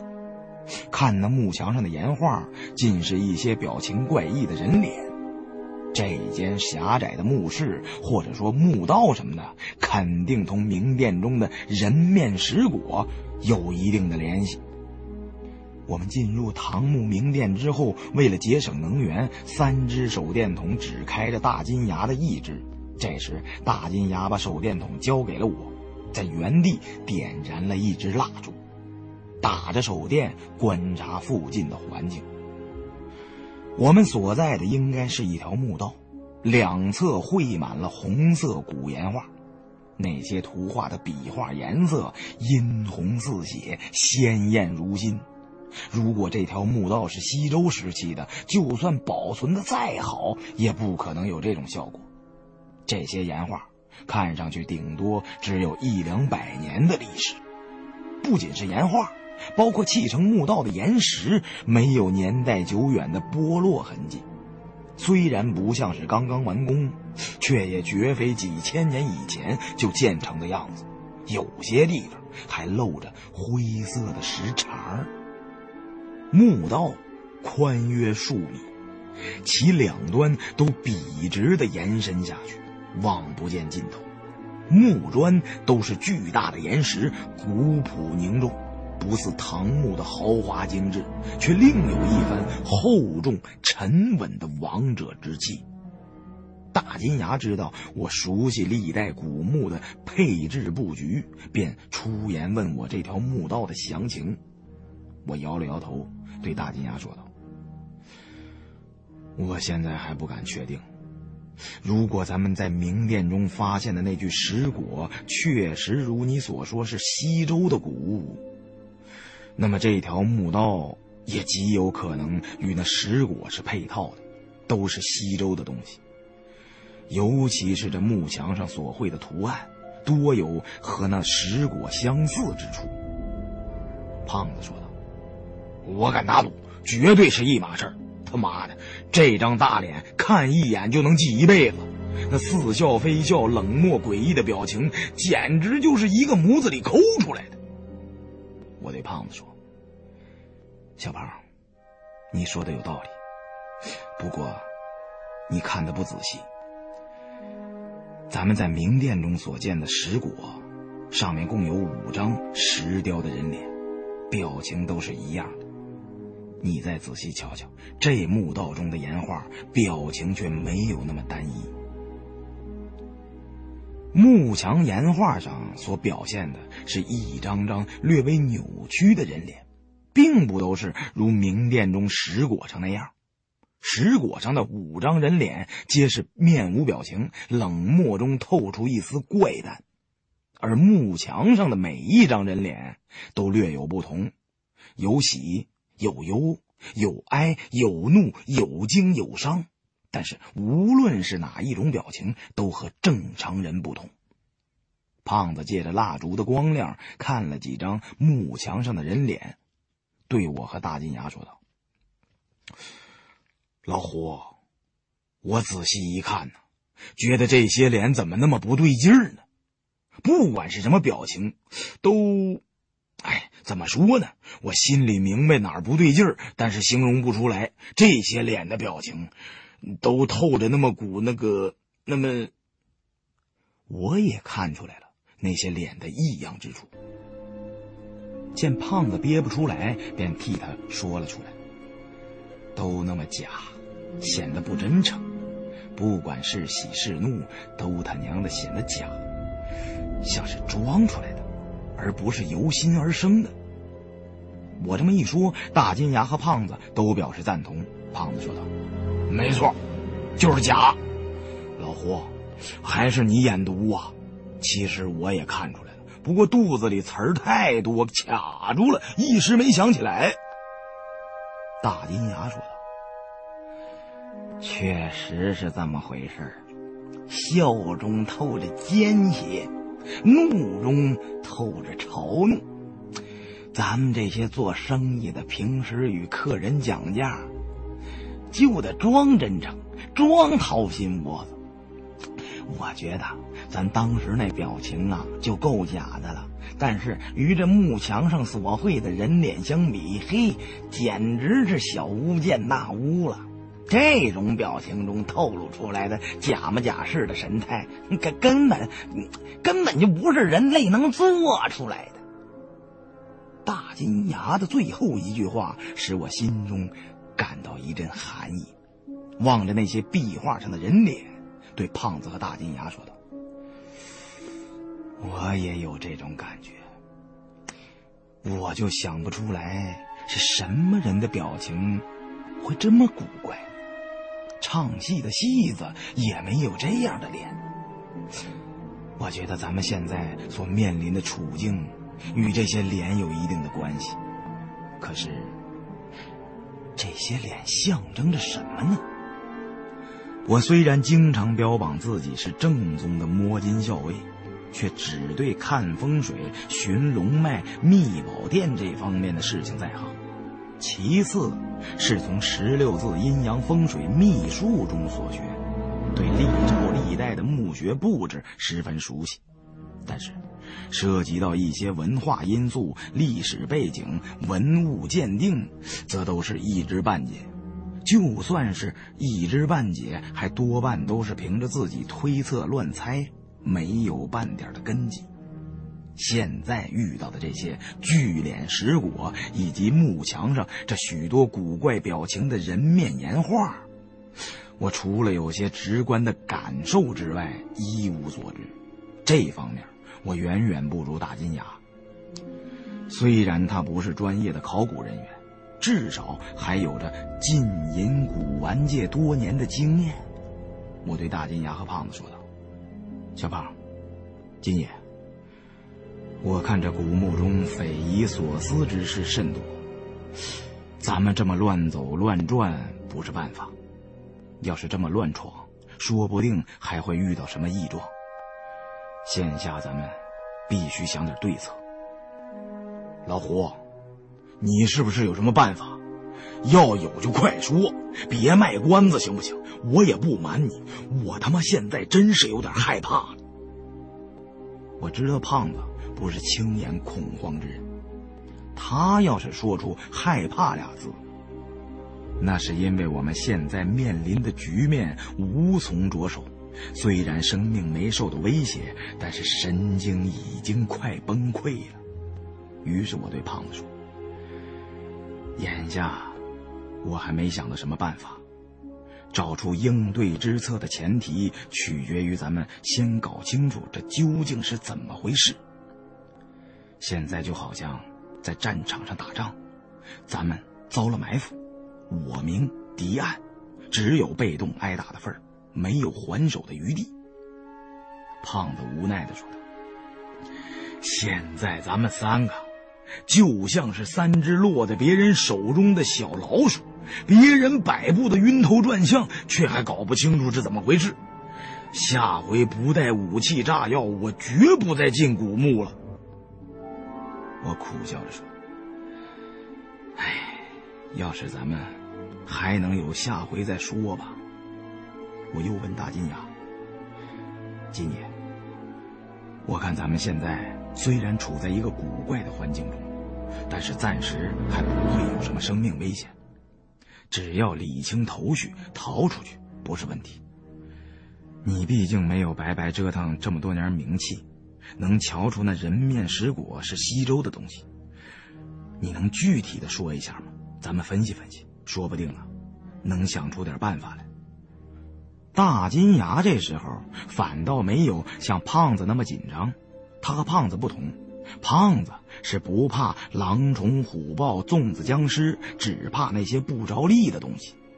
说简单点，就是怕动脑子。大金牙最怕那种直接的威胁。这唐代古墓中虽然凭空冒出来不少西周的东西，只是古怪的紧，并不十分的要命。或者可以说成，并不立刻直接要命，所以大金牙虽然也感到紧张恐惧，但是暂时还可以应付这种精神上的压力。